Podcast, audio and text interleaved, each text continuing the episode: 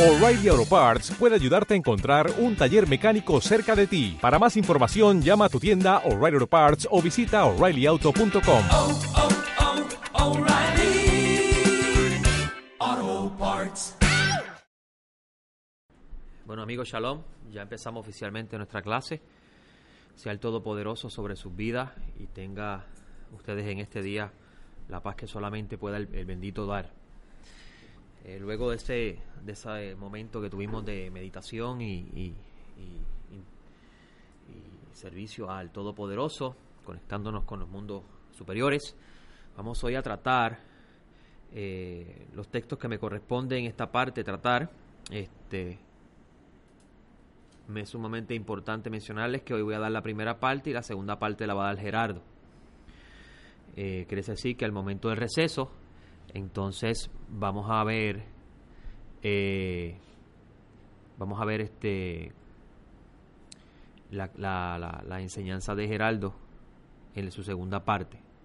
¿Ok? Eh, vamos a, a entonces tratar el tema de hoy. Eh, quiero que vayan conmigo al, al, al libro de Zacarías, capítulo 8, versículo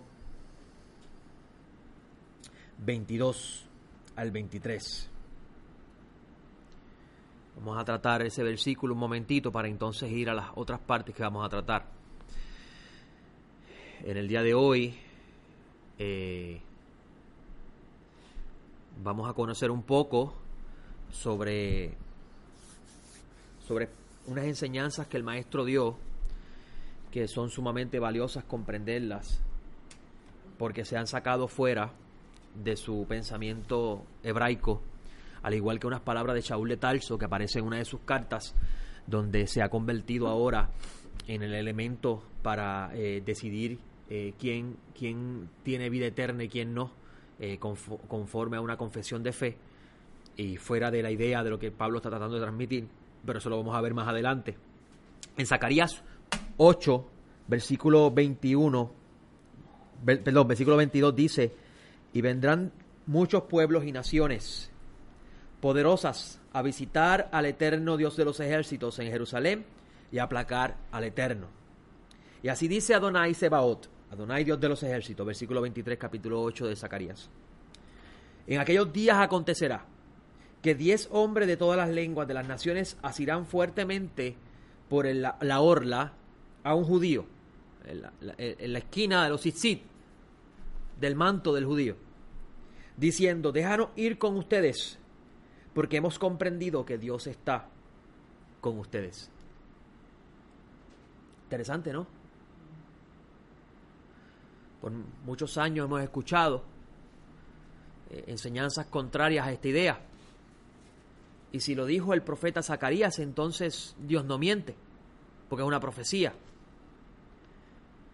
Eh, Shaul en una de sus cartas dice que a ellos le pertenecen los secretos de Dios.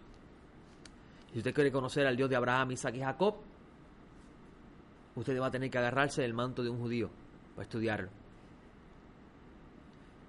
Es un gran reto que el cielo le va a lanzar. Porque muchos años de antisemitismo nos han dicho y nos ha llevado a pensar de que ellos no son los que tienen el conocimiento de Dios. Y le traigo este pensamiento hoy para que usted medite en estas palabras, porque no son palabras mías, son palabras escritas por el, por el dedo del profeta, dicho por el Eterno. Porque mira lo que dice el texto. Así dice el Dios de los ejércitos, Adonai Elohim Sebaot. En aquellos días acontecerá que diez hombres de todas las lenguas, de las naciones, asirán fuertemente de la, por la orla a un judío diciendo, déjanos ir con vosotros porque hemos comprendido que Dios está con vosotros. Sí, Hay una implicación ahí de hombres de todas las inclinaciones, 10, claro. de todo tipo de ser humano que puede existir. eh, Va a llegar entonces a la mano de, de alguien que heredó Entonces es bien interesante que tenemos a un judío y tenemos 10 de las naciones. ¿Verdad que sí? Y los 10 de las naciones se agarran del manto de un judío y los 10 se convierten en uno. porque van a conocer al Dios verdadero. Ahora, y se agarran fuertemente, exactamente. Se agarran fuertemente. Ahora, yo quiero que ustedes observen, amigos. Yo quiero que usted analice eso que yo le acabo de presentar porque voy a traer un texto que por mucho tiempo se ha estudiado dentro del mundo religioso y se ha interpretado incorrectamente. Y conmigo yo traigo una china. Esto es una china Nebo. Una china Nebo es un injerto. ¿Verdad que sí? Que es un injerto. Lo interesante de esta china es que esta china no tiene pepa, pero es una fruta. Y está hecha de tal forma que siempre salen dulce. Y mi papá es de. Y yo me acuerdo cuando niño que íbamos a Orocovi a buscar chinas. Y las chinas que habían allí eran de árboles que producían tantas y tantas pepas que había que sacar todo ese montón de pepas para poder comerse a china. Que lo interesante es que las chinas eran en ocasiones agrias y en ocasiones dulces. Pero estas chinas siempre son dulces.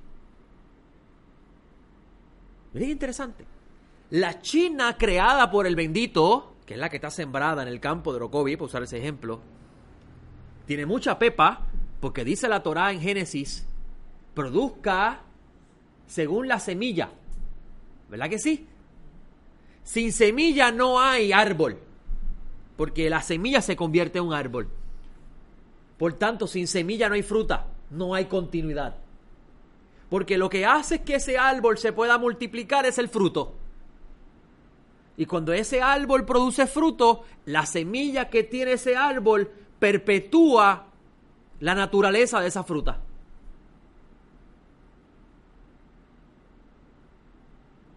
Entonces todo lo que creó Dios es bueno. Quiere decir entonces que Dios creó de, de, antemano un sistema dado por Él para que aquel que se adhiere a Él tenga vida. Pero el hombre se creó injertos. Y esta es bien dulce. Pero no la puede volver a sembrar. Por tanto, el fruto de ella es para hoy. No tiene continuidad. Esto es lo que hemos escuchado por muchos años.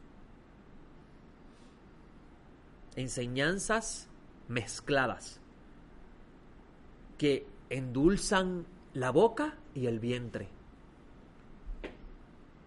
Pero ¿verdad que dice la Torá que ella endulza la boca, pero amarga el vientre? Lo leemos en los profetas Ezequiel y lo vemos también en Revelaciones. ¿Por qué amarga el vientre?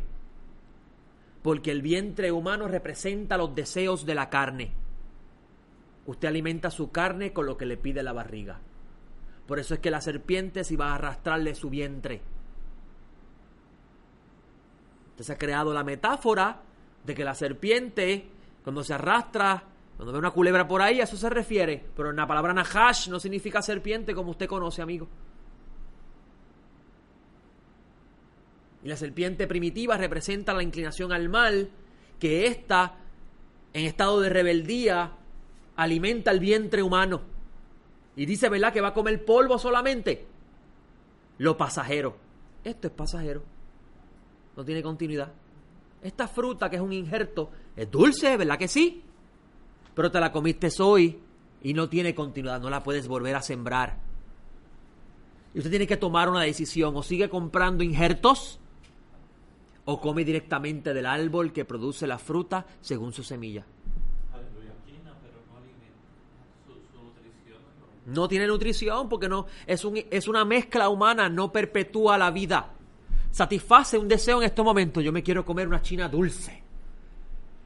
Tan y tan dulce que es como si comiera azúcar. Te la crearon. Toma, aquí está la enseñanza. Y verdad que es dulce, pero no tiene vida. No le da continuidad. No le da permanencia porque no es sacada de un árbol plantado por Dios sino un árbol plantado por los hombres. Y Hashem dijo a través de los profetas que las naciones se agarrarán del manto de un yehudí y conocerán al Dios verdadero. Y verdad, amigo, que usted está estudiando el libro la dimensión interna que estamos dando ahora en, la yeshiva en Ponce, en la escuela, el Ben Midrash de Ponce. Y verdad que usted ha encontrado unas cosas que usted no tenía más mínima idea.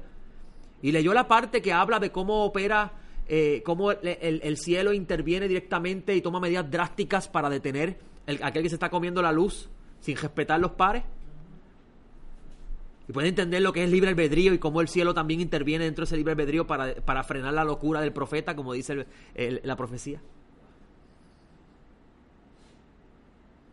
Entonces ese pueblo tiene el conocimiento de Dios. El hecho de que el propio Mesías nos diga que Dios le cegó la identidad del Mesías, no la identidad del Dios de Israel, la identidad del Mesías, no quita que yo no conozca al Dios de Israel. Porque el hijo mayor siempre se mantuvo en la casa del padre. El hijo pródigo fue el que se fue. Siguen siendo árboles. Son árboles naturales. Por lo tanto, tienen la semilla. Usted quiere morir, siga comiendo injertos. Usted quiere vivir, coma de los árboles que tienen semillas según su especie. El problema de esos árboles, y lo vemos en el ejemplo de la China, es que la China es dulce pero también amarga el vientre. Da acidez. Esta China no da acidez. Es tan y tan dulce que no da acidez. Pero la China que cree eterno causa acidez. Y es necesario porque te afecta tus deseos. Yo quiero saber qué están pensando. Yo quiero saber a qué fuentes están conectando los pseudoprofetas hoy en día que están hablando de prosperidad. Cuando los profetas lo que hicieron fue amonestar al pueblo para que se volvieran al Eterno.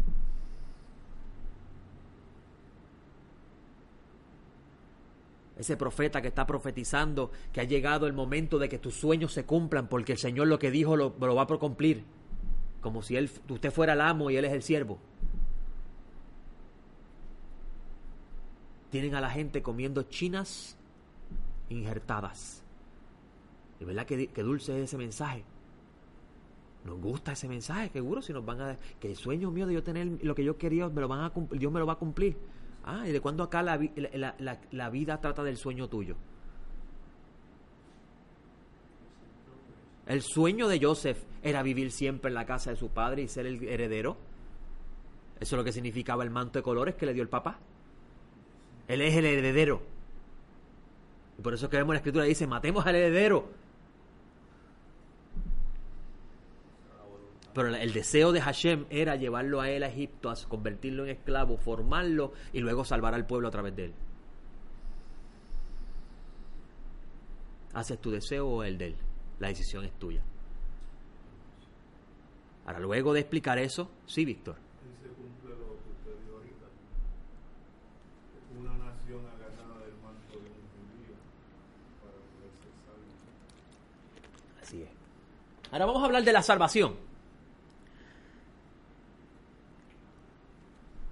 Voy a empezar con Shaul de Tarso en vez de empezar con Mashiach. Vamos al libro de Romano.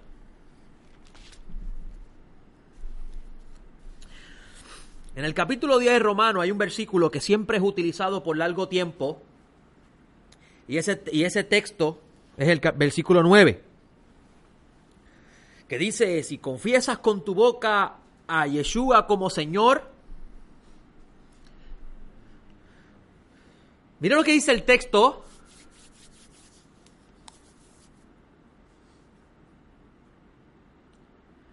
le dijeron, usted escuchó por muchos años que si confiesas a Yeshua como Señor y Salvador, ¿verdad que sí? Pero mira la fórmula de Pablo, si confiesas a Yeshua como Señor y crees en tu corazón, que Dios lo resucitó entre los muertos, será salvo. La fórmula que usted escucha hoy en día es confiesa a Jesús como Señor y Salvador. ¿Verdad que sí? Pero Pablo dice, si confiesas a Jesús o a Yeshua como Señor y crees en tu corazón que Dios lo resucitó entre los muertos, serás salvo. Porque con el corazón se cree para justicia y con la boca se confiesa para salvación. ¿Qué significa eso? ¿De qué está hablando Pablo aquí? Y cómo el desconectarnos del tiempo que está viviendo Pablo y el pensamiento judío nos ha llevado a pensar lo contrario. Primeramente, ¿para quién es la carta? La carta fue escrita para una comunidad de creyentes en Roma. Ok. Si viven en Roma, viven entre los gentiles. Es importante que usted sepa que la única cultura que el imperio romano permitía en las tierras que ellos conquistaron era la cultura judía. Fuera de eso, todos los demás que no fueran judíos, no judíos, que son de las naciones gentiles, Goim, tenían que jurarle fidelidad al César. César era el proveedor del alimento en tu casa. César era tu amo tu rey y tú eras siervo del César. Tú le pagabas impuestos, tributos y lealtad al César, quien era hijo del sol para la idea romana.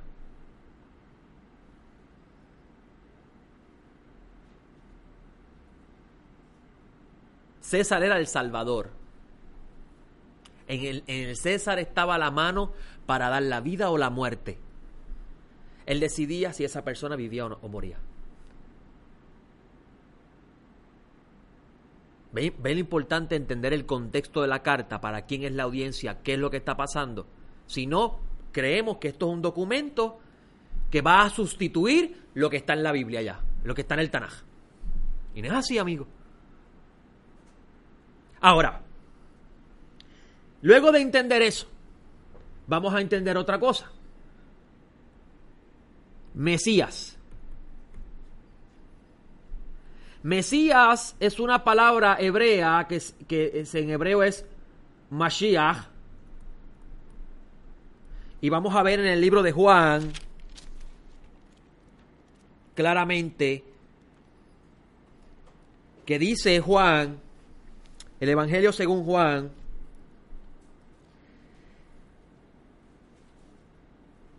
Versículo 41 del capítulo 1 dice, lo primero que hizo fue hallar a su hermano Simón, estaba refiriéndose a Juan eh, eh, y, su hermano Simón Pedro, con Andrés. Dice el texto, hemos hallado al Mesías, que traducido es ungido.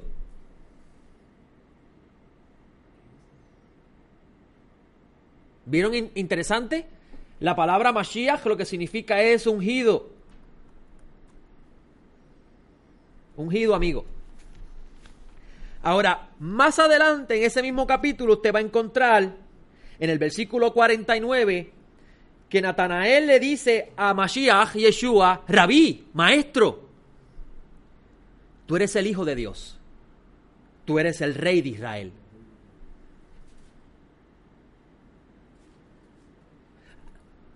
ungido para ser el rey de Israel. Yeshua es el ungido para ser el rey de Israel. Ahora, el Mesías es un misterio grande para el pueblo de Israel, no para los gentiles. Los gentiles no tienen la más mínima idea de la idea de un Mesías en, en Israel. Usted tiene el libro ahora y usted lo lee y usted dice, wow, qué brutal. Pero en el mundo antiguo eso no, existía. La gente no tenía la más mínima idea de que Israel se le había prometido un Mesías que iba a traer la justicia y la equidad a las naciones, que iba a haber paz, armonía, que el pobre iba a poder comer lo mismo que come el rico. Eso no existía para el mundo gentil, amigo. El pobre en el, en el mundo gentil era un desgraciado, un desafortunado, una persona a vivir en la perpetuidad pisado por los altos, los grandes, los ricos. Pero Dios, en su gran plan infinito para la humanidad, escogió al pueblo de Israel para a través de él traer a su Mesías. A través del linaje de David, Hashem escogió a David, a su descendencia, para traer la presencia divina en un hijo de él, para que la justicia y la equidad de Hashem reine aquí en la tierra. Y hemos convertido el mensaje y lo hemos llevado para el cielo por siempre cantando coros. Discúlpeme amigo, pero tengo que decirlo, es así. Hemos cambiado todo. Eso no es el mensaje de la Biblia.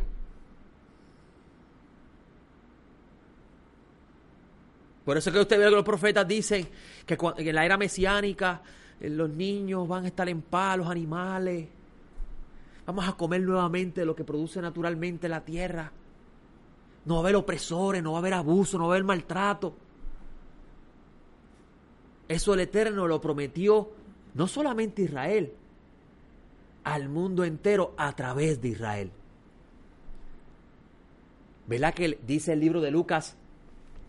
Hasta que se cumpla la era de los gentiles.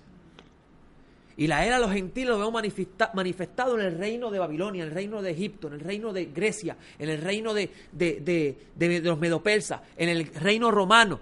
¿Verdad que sí? Que lo vemos. ¿Se está viendo? Sí. En el reino romano. Los gentiles están gobernando el mundo y sus reyes. Y han sido opresores, maltratantes, abusivos. Pero al final, Hashem volverá a ser que Jerusalén vuelva a ser el más alto de los montes. Porque allí se sentará su ungido y traerá justicia a las naciones. ¿Verdad que dicen los profetas? Y nacerá el sol de justicia.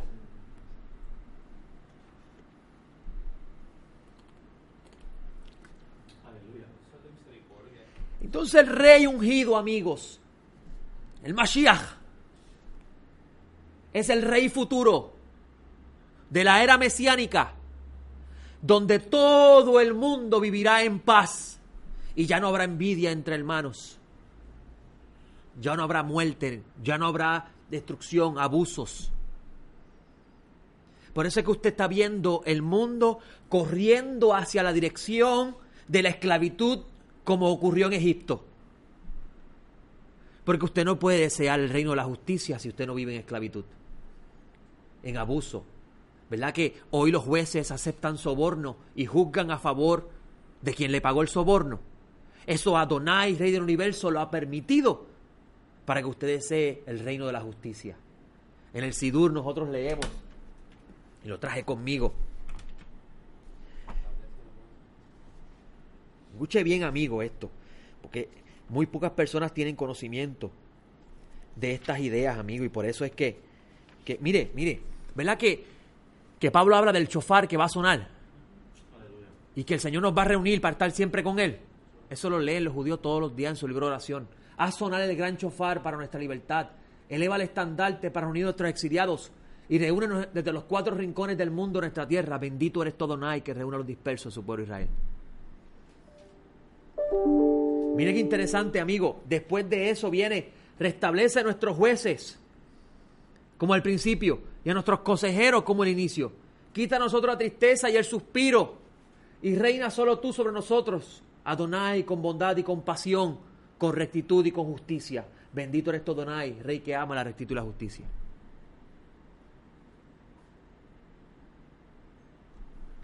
Los gentiles no tenían conocimiento de eso. Para ellos la única esperanza estaba en el César.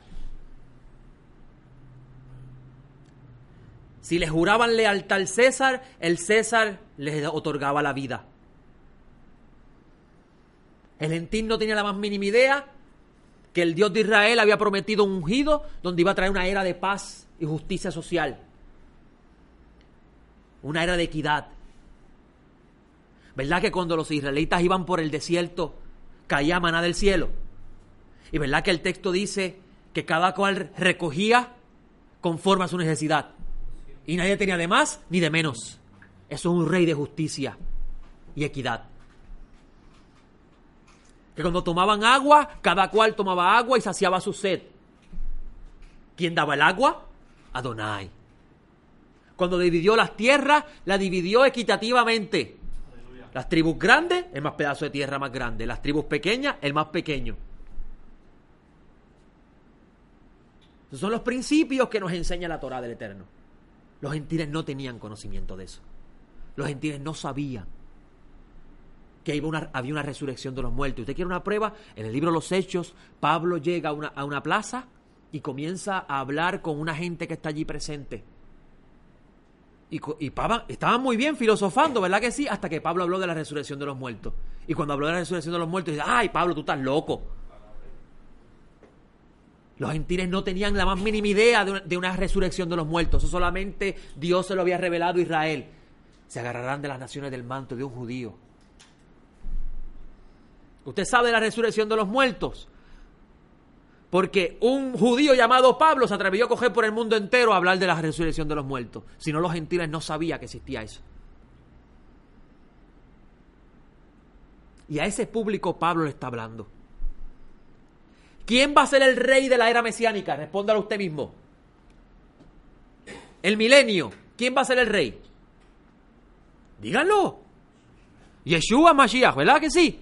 Ah, pues si él es el rey, para usted entrar en su reino tiene que jurarle fidelidad como se la juró al César. Si confiesas con tu boca que Yeshua es tu amo, ya tienes acceso. Lealtad. Lealtad. La fe de nuestros patriarcas era la lealtad que ellos tenían al Dios de Israel, aunque las cosas no parecían como ellos pensaban.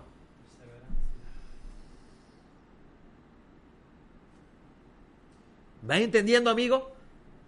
Ahora, permíteme un segundito. Shaul en su fórmula dice también, y crece en tu corazón que Dios lo resucitó de entre los muertos. O sea que la confesión viene de la boca. Yo le juro lealtad a Yeshua el Mesías. Lo mismo que hizo el pueblo de Israel en el desierto, cuando salió de donde Egipto. Todo lo que él diga, haremos. La misma idea, amigo. Y después viene y dice, y crees en tu corazón una convicción de que la resurrección de los muertos es real. De los 13 principios de fe del judaísmo escrito por Maimónides, uno está la resurrección de los muertos. Y dicen los sabios de Israel, el que no cree en la resurrección de los muertos es un hereje. Porque es uno de los principios de fe que está escrito en la Torah. Los gentiles no sabían de eso, amigo. Nunca lo habían escuchado. No sabían que había una esperanza de una mejor vida después de la muerte si le juraban lealtad al rey ungido que Dios puso. No al que puso el hombre César, al que Dios puso. ¿Usted va entendiendo, amigo, esta, esto? Amigo, apréndalo hoy y enséñelo al mundo. Aleluya. Enséñelo al mundo, porque esta es la oportunidad de ustedes reparar este gran error que se ha enseñado por tiempo de tiempo. Voy a bajar el volumen porque, discúlpeme santo que lo baje, deja poner el mute mejor, porque eh, me van a seguir llegando emails y se va a seguir escuchando duro. Pero me van entendiendo, amigo, lo que estoy manifestando. La esperanza que Hashem le dio a los gentiles, que Dios le dio a los gentiles, es hacerlos a ellos participar del reino mesiánico, condicionado a jurarle lealtad a su rey. Sí, Víctor. Sí, permítame leer el, el- el texto que encontramos en, en Mateo capítulo 6, Ajá, verso del 25 en adelante. Ajá, Dice, por tanto os digo, no os afanéis por, vuestra vida, que habéis de comer y que habéis de beber, Ajá. y por vuestro cuerpo que habéis de vestir. ajá, ¿No es la vida más que el alimento y el cuerpo más que el vestido? ajá, Mirad las aves del cielo que no siembran ni, ni ciegan ni recogen en granero y vuestro Padre Celestial las alimenta. ¿No valéis más vosotros, no valéis vosotros mucho más que ellas? ¿Y quién de vosotros podrá, por mucho que se afane, añadir a su, estatura un codo? Y por el vestido, ¿por qué os afanáis? Considerad los lirios del campo, cómo crecen, no trabajan ni hilan. Pero os digo que ni aun Salomón con toda su gloria se vistió así como uno de ellos. Y si la hierba del campo que hoy es y mañana se echa en el horno, Dios la viste así, ¿no hará mucho más a vosotros, hombres de poca fe? No os afanéis pues diciendo qué comeremos o qué beberemos o qué vestiremos, porque los gentiles buscan todas estas cosas, pero vuestro Padre Celestial sabe que tenéis necesidad de todas, de todas estas cosas. Mas buscad primeramente el reino de Dios y su justicia y todas estas cosas os serán añadidas. Así que no os afanéis por el día de mañana, porque el día de mañana traerá su afán. Basta a cada día su propio mal. Ok. Lo relaciono entonces dónde estaba puesta la confianza del gentil en el César. Exacto. Exacto. Porque del César venía toda esa, Toda la provisión. toda esa provisión, mas sin embargo, el, el escritor eh, enfatiza en buscar primeramente lo del cielo. El rey, el gentil no tenía idea de un reino de los cielos. Para ellos era hoy César. Por eso el texto, el texto enfatiza en, en el qué comeremos, en el hoy, en el ahora, en el momento. Y no hay, y no hay una, una mentalidad del mañana. Exacto. El gentil pensaba así. Y yo le menciono esto, amigo, porque hemos cogido este texto de Pablo y lo hemos convertido como un credo para confesar la fe. Y no era, esa no es la intención de Pablo. Dígame usted, eh, Santo. Entonces, ese confesar es más amplio de lo que conocemos. No, lo que usted conoce no es la intención del confesar. Ese confesar ahora el lealtad, compromiso, que es el Señor. Que Él es el rey escogido y yo, como Hashem lo escogió a Él para ser el rey escogido, yo tengo que sujetarme a Él. Eso es así, amigo. Sí, vas a ser salvo mágicamente, no. Eso es así. Eso es así. Pero sa- ¿sabes qué? ¿Verdad que Pablo le predica a los gentiles la salvación por gracia? Los gentiles no tenían conocimiento de la Torah del Eterno. O sea que la entrada era simplemente jurarle lealtad al Mesías. Ahora, usted no se, ha preguntado por qué al final de los mil años las naciones le van a, querer hacer la guerra al Mesías, si todos los que entraron fueron los que le juraron lealtad al Mesías. El hecho de que los gentiles entren por una confesión de boca de jurarle lealtad no garantiza que en los mil años sean siempre fiel. Porque en el reino mesiánico las cosas no son como nos pintaron. Habrá paz y armonía siempre y cuando se obedezca las leyes del reino.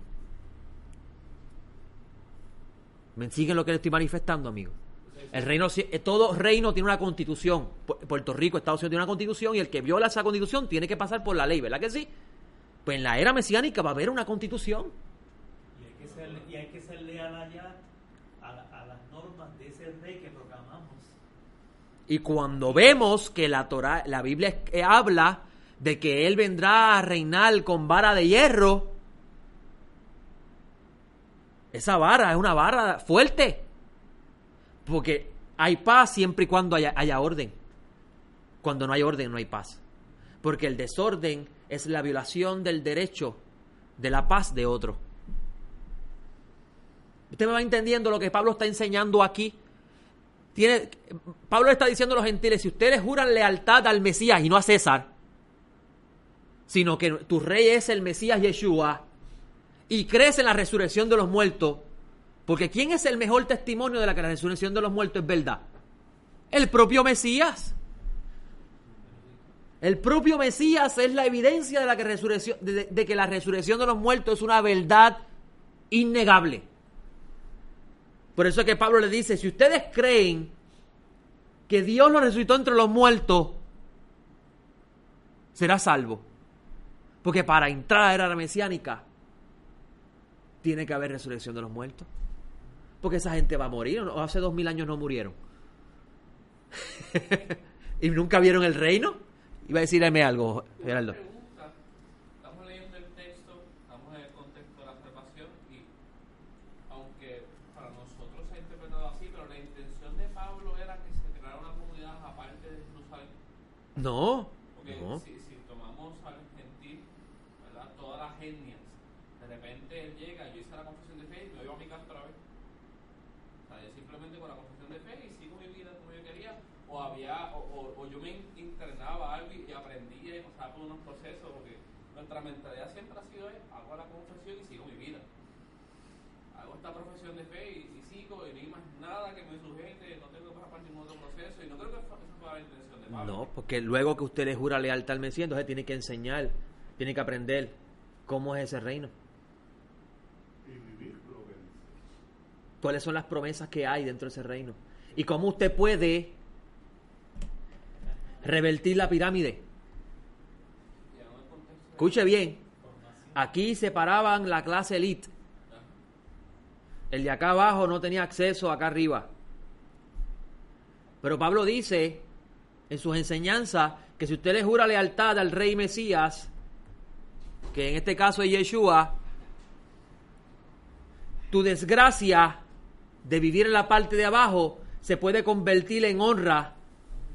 Porque si te apegas a Él y sigues al Dios de Israel, te vas a sentar en la mesa con Él. María lo dice en Magnífica. Explíquese mejor, que no le escuché. María dice que es el Masías. Cogió a los ricos y los humilló y a los Ujú. pobres Lo exaltó. Los exaltó. Sí. Sí. Entonces, amigo, cuando usted le jura lealtad al Mesías y cree en la resurrección de los muertos, su estado de vergüenza se convierte en un estado de honra. Si se apega a él, su estado degradado, porque hubo un momento en la historia que un ancestro suyo tomó una decisión que lo afectó a usted. Supongamos, Víctor, que su, su ancestro de siete generaciones atrás era dueño de un pedazo de tierra de agricultura, tenía hacendado, una clase muy rica. Pero por una, un acto injusto del que estaba arriba, él perdió la tierra. Toda su generación quedó degradada. Perdió su herencia. Y usted ahora vive como degradado. Si usted le jura lealtad al Mesías y cree la resurrección de los muertos y camina como él anduvo, usted va a tener un espacio en la, en la mesa del rey. Entonces su degradación se convertirá en exaltación. Diga usted, amigo. Entonces es cuando afirmamos que el yo tiene que morir para que resucite Él en mí. Por eso es que ya no vivo yo, que Él vive en mí. Eso es un proceso, Y sí. Yo tengo que morir a mi yo, a mis Claro. cosas, mi pasado, para que la resurrección de Cristo brille en mí. Cuando nos referimos a, a la- a morir al pasado, nos estamos refiriendo a sus deseos.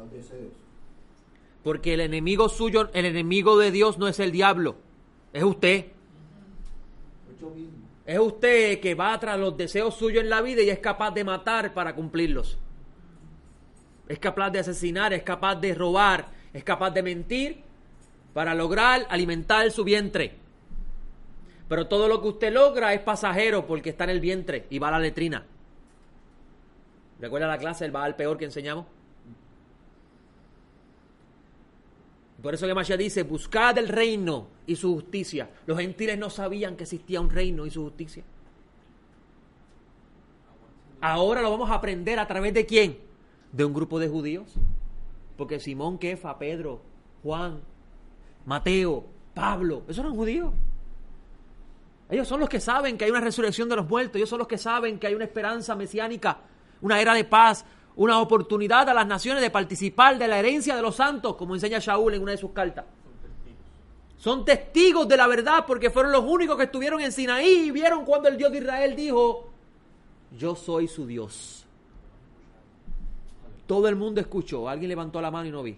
Sí, Víctor. Lo que dice Saúl, que si no creemos en, la, en que, en que el Mesías resucitó, van en Van a nuestra esperanza. Esperanza.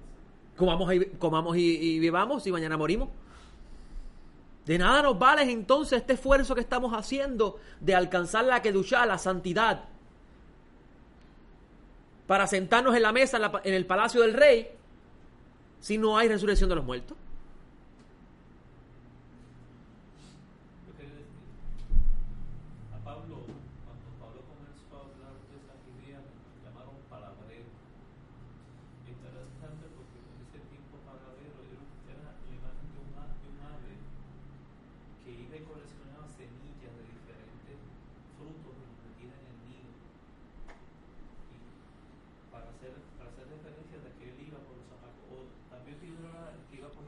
tacones, desperdicios.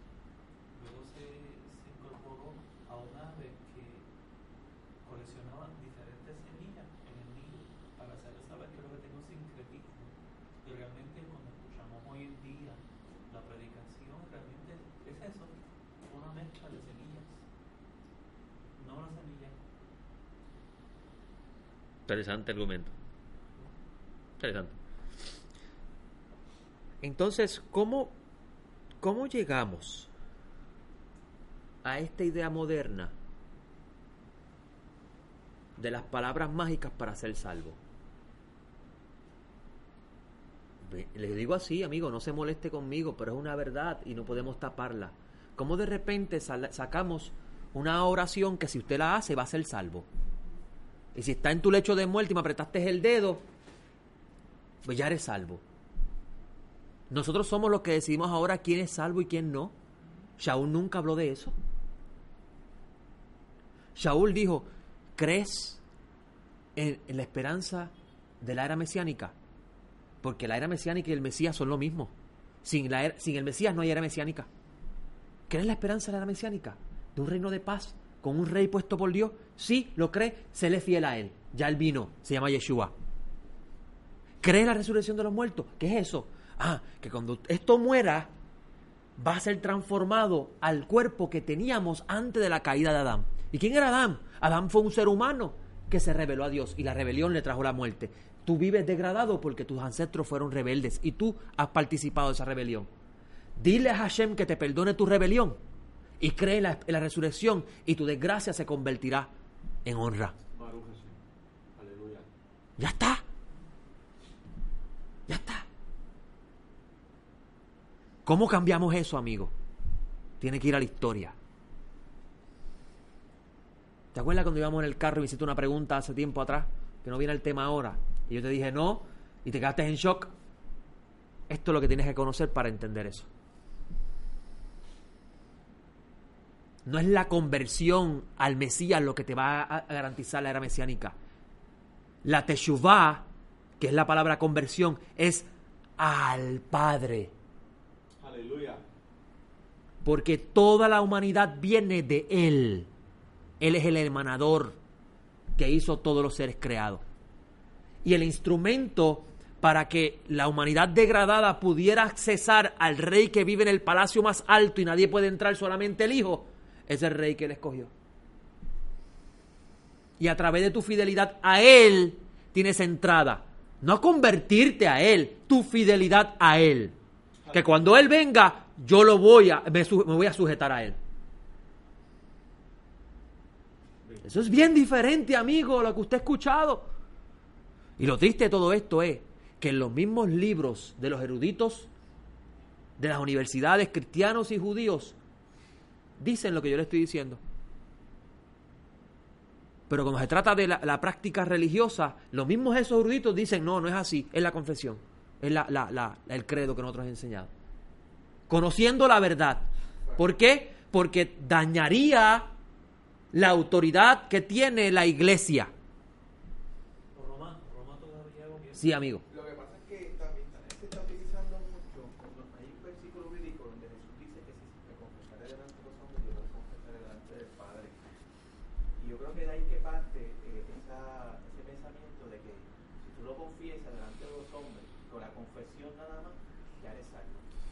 Pero estamos sacando esa idea fuera del contexto geográfico, político, social de la época, porque Yeshua le habló a una generación que estaba viviendo sujeta bajo un imperio opresor, abusivo, violador, quitador de riqueza, y le estaba diciendo, si me confiesas a mí delante de los hombres, aunque tu desgracia va a venir, porque eh, eh, el imperio se va a volver en contra tuya, porque ya no tu amo es César, sino yo, cuando mueras, yo delante de mi Padre te voy a confesar. Recuerda que Él es el Rey ungido. A Él le pertenece todo. ¿Verdad que Pablo dice? Todo fue hecho por Él y para Él. Aleluya.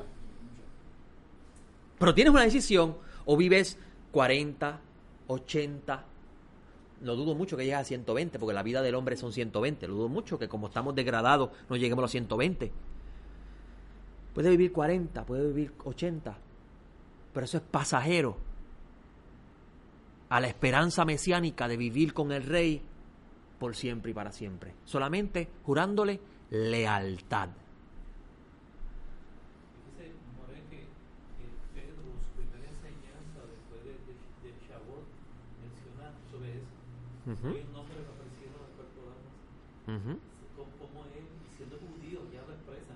¿Y a quién le estaba hablando?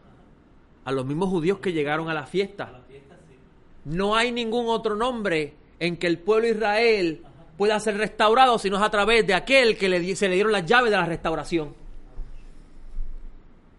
Porque el tabernáculo de David estaba caído. Y el tabernáculo de David representa el reino mesiánico, porque David es el rey por excelencia. Un rey conforme al corazón de Dios que unificó las doce tribus bajo Shaul, no estaban unificadas. Y dice el profeta, restauraré el tabernáculo de David que estaba caído. ¿Verdad que dice eso? Y lee después el texto con calma con esta idea que usted va a entender eso mejor. Y entonces Pedro conociendo eso le está diciendo al pueblo que conoce, no ha habido otro nombre en el que podamos ser salvados. Porque bajo ese nombre el reino de los cielos está en las manos de nosotros. Si nos sujetamos a Él, porque Él es el escogido. Ahora, mire lo que dice el libro de los Salmos, amigo. Mire lo que dice el libro de los Salmos, que lo hemos leído por mucho tiempo y le hemos pasado por alto. ¿Por qué se sublevan las naciones? ¿Usted no se ha preguntado por qué el Mesías viene en un caballo? Usted se imagina el caballo volando en los aires, ¿verdad que sí? Porque usted, lamentablemente, por no entender los códigos judíos, hemos cogido esos textos y los sacamos literal. Todo el mundo se va a imaginar a Yeshua caminando por un caballo en los aires, volando. Eso es un código que el que entiende el código sabe de lo que está hablando. La- los profetas hablan, los profetas hablan del Mesías montado en un asno. Y también hablan del, del Mesías viniendo eh, victorioso, reinando. Los rabinos se han sentado y dicen, no entendemos esto. ¿Cómo es posible que viene en un asno? Pero a la misma vez va a reinar glorioso. ¿Cómo es posible que un profeta diga que sufra y otro dice que va a ser exaltado? Y los, los rabinos dicen, si el pueblo se lo merece, viene en un caballo reinando. Si el pueblo no se lo merece, viene montado en un asno. Por eso es que cuando usted lee que el maestro está montado en un asno, ¿verdad que sí? Que entra a Jerusalén y la gente dice, Osiana, sálvanos. Y los líderes dicen, diles que se callen. Ellos están ente- los líderes que son los que conocen. Recuerde que el pueblo no conocía la Biblia. Eran los líderes los que tenían acceso a los libros sagrados. Y los líderes están diciendo, cállalos, porque los están humillando a los líderes. Les están diciendo, ustedes no merecen al Mesías. Generación de pecadores. No el pueblo, los líderes. ¿Por qué el libro de Revelaciones lo presenta montado en un caballo? Porque todo Israel va a hacer teshuvá, arrepentimiento, y van a recibir al Mesías. Eso significa vendrá en un caballo. Y por eso vemos que el mismo texto que dice que viene montado en un caballo, dice que viene a hacer la guerra a las naciones. Vengan al gran banquete, el festín de Dios. Y verdad que Pinjas, el sacerdote ungido para la guerra, Fineas, fue a la guerra contra los madianitas. Y cogieron el botín y se lo llevaron. Ahí está, en Revelaciones. ¿Me van entendiendo, amigos, lo que le estoy manifestando? La esperanza real que tenemos, la verdadera. ¿Cuán seguro yo estoy que soy salvo? Eso le pertenece a Hashem. Lo que sé es que con- si, entré es porque él creyó en mi fidelidad al Mesías. Mi fidelidad es verdadera. Y por eso que usted va, no va a encontrar con esta idea correcta. Usted no va a tener problemas con Pablo, porque Pablo mismo dice, eh, eh, eh, han dado la carrera, aunque todavía no estoy seguro si la gané. Pero espérate, no somos salvos del momento que lo confesamos. ¿Verdad que Pablo dice eso? Porque es que tú vas a probar tu lealtad al Mesías en este campo que se llama la vida. El que crea estar firme, Mire que no caiga.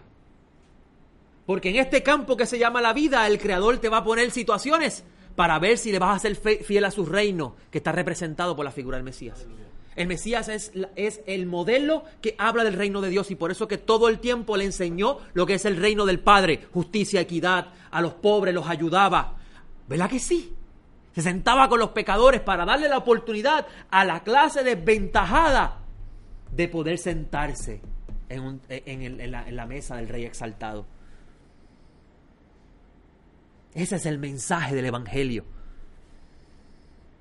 Ese es el mensaje que el Eterno envió a su unigénito, a su rey ungido, y lo, lo degradó para que todo en el que crea en su degradación sea exaltado como él fue exaltado. Porque Yeshua tenía ego, ¿oíste? Yeshua tenía ego. Lo vemos en la prueba de Mateo 4. Tenía ego. Estaba en él decidir si iba a creer en que el reino se lo iba a dar el creador o se lo iba a dar porque era de sangre de David. Si se lo iba a dar porque era de sangre de David, lo iba a reclamar ahora. Por eso el Satán le dice, pídelo, yo te lo doy. Y eso no es que él tiene una guerra con el diablo, es su inclinación al mal que le está diciendo, tú eres linaje real, tú puedes reclamarlo ahora mismito y el pueblo se va a levantar a tu favor porque ellos están esperando a David. Ese es el rey que está esperando. Y él le dice, que miren lo que está diciéndole al Satán. Por eso el, el Espíritu Santo lo llevó al desierto para probarlo, porque tenía un ego. Pero el que hice se sujetó a su padre y le dijo y dijo en su mente, mi padre me va a dar el reino cuando él diga. Y eso representa yo morir, yo moriré. Porque el reino que me ofreció mi padre es más grande que el reino que me puede ofrecer mi inclinación al mal. Pues yo creerme que soy hijo de David. Y porque soy hijo de David, y lo vemos hoy en día, yo soy hijo del rey, conmigo no te metas. Por ser hijo de David, ya yo tengo las cosas ahora, no amigo. Y este campo que es la vida, todas las pruebas giran alrededor de cómo usted va a moldear su yo para que sea formado la unción del Eterno, que eso es lo que significa Mesías en mí. Porque recuerde que la palabra Mashiach significa ungido. Y por eso es que los primeros cristianos no le decían cristianos porque pertenecían a una religión llamada cristianos, le llamaban cristianos porque eran ungidos. Se formaba la imagen de Dios en ellos porque la imagen de Dios se había alejado del hombre y por eso es que el hombre se convirtió en un mortal, una bestia. Víctor, sí, me quedan unos minutos adicionales. Por eso es que eh, Pablo habla sobre cuál es la, la meta nuestra. Así es. Y la meta nuestra es que alcanzar la estatura del varón perfecto, que es el Mesías. Entonces cada uno de nosotros en ese aspecto pues tenemos que, que dirigir nuestra búsqueda no a alcanzar ser salvos como se presenta hoy, sino Claro. alcanzar la estatura del varón perfecto. El postrer Adán que hablaba Pablo. ¿Por qué? Porque él es, él es nuestro, nuestra imagen, él es, él es lo que representa nuestra búsqueda. El primer Adán era un ser espiritual. Él decidió ser un ser carnal. Usted nació y usted desde que usted nació era un ser espiritual. Usted decidió ser un ser carnal. Esa es la tierra. Porque usted fue hecho a imagen de Dios. Usted decidió convertirse en imagen del Adán caído. Y entonces Pablo nos enseña que podemos alcanzar otra vez el estado de Adán espiritual si imitamos al Mesías. Eso no es una fórmula mágica, yo creo y ya soy espiritual. Es un proceso y por eso que Pablo enseña que la Torah es, es, es- es- es- es útil, la escritura es útil para enseñar al hombre el camino de la vida, para que el hombre esté perfectamente balanceado. Porque esto es una carrera. Esto es una carrera. Entonces tenemos que ver las situaciones de la vida como enviadas por el Eterno para probar tu fidelidad y tu formación. Ok, ya tengo paciencia. Vamos a ver si tienes paciencia. Hoy te voy a poner una situación difícil y tú, vamos a ver cómo tú la manejas. Porque si yo te tengo a ti, yo, te, yo he puesto el ojo, mire lo que escucha, este- escucha esta parábola. Si yo tengo el puesto el ojo sobre ti, yo soy el rey, para que tú seas el que se va a encargar del área de la distribución de alimentos correctamente, Yo tengo que probarte a ver si tú vas a aceptar soborno.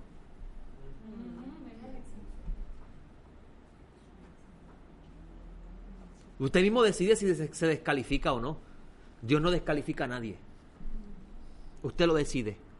Si, quiere, si se descalifica es porque decidió hoy vivir según su vientre. Si pasa la, si pasa la prueba, que es que habíamos conversado en estos días él y yo, que la prueba no es lo que nosotros hemos pensado, que Dios prueba a la gente. Dios lo que está es poniéndole a usted situaciones para que usted saque el potencial que hay en usted dormido, porque usted es imagen de Dios. Usted tiene que elevar esa imagen de Dios en las situaciones que Él les enfrenta. Por eso es que la prueba de la fe produce paciencia. Y la paciencia, carácter aprobado. ¿Verdad que sí?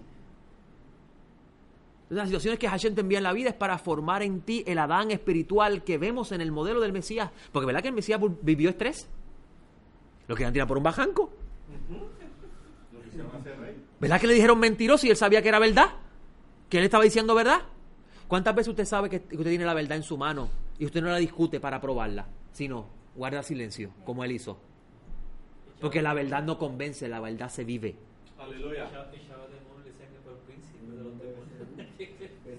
Sanaba personas y lo acusaban por sanar personas. ¿Y él peleaba con ellos? No. Todo momento él mostraba lo que es ser un Adán espiritual, un ser hecho a la imagen de Dios. Y mira lo que dice, y con esto cierro para coger un receso y entonces brincar a la segunda parte con Geraldo, porque la parte de Geraldo está más interesante que la mía. Mira lo que dice, eh, mira lo que dice este salmo, amigo. Y este salmo fue escrito por el rey David. En el salmo número 17, versículo 15, mira lo que dice, mira lo que dice. En cuanto a mí, David, veré tu rostro en justicia. Estaré satisfecho cuando despierte a tu semejanza. Aleluya. Oh, si usted no entendió eso. David es el modelo de lo que es la formación de Dios en un hombre. Como le decía yo a, a- a- a mi hermano Edwin de camino para entrando para acá, Hashem metió las manos y formó a David del polvo. ¿Por qué lo formó del polvo? David era un hombre degradado, sus hermanos lo rechazaban, su papá no lo quería, degradado completamente. Y él viviendo como siervo en el campo de su familia, cuidando las ovejas del rebaño de su padre, el Eterno le enviaba osos, leones, problemas, situaciones. No encontraba pasto para su- su- su- sus ovejas, pero caminaba a distancias largas, perseverando, formando el Eterno ese hombre sin que se diera cuenta, hasta que llegó el día de honrarlo y convertirlo en rey. Y David conforme el corazón del bendito, viendo que toda situación de la vida era una forma en el Eterno sacar en él la imagen divina, dice, estaré satisfecho. Es decir, entiendo que estaré completo cuando despierte a tu semejanza. Aleluya. Y vaya al libro de Génesis. Dios hizo al hombre a su imagen, no lo hizo a su semejanza. La semejanza es una decisión suya. Si usted dice, Hashem, méteme las manos, fórmame del barro. Aleluya. Con esto cierro, vamos a un receso de unos minutos y entonces brincamos a la segunda parte. ¿Está bien? ¿Alguna pregunta para cerrar? Entonces vamos a descansar aquí. Hasta O'Reilly Auto Parts puede ayudarte a encontrar un taller mecánico cerca de ti. Para más información, llama a tu tienda O'Reilly Auto Parts o visita oreillyauto.com. oh, oh, Auto Parts.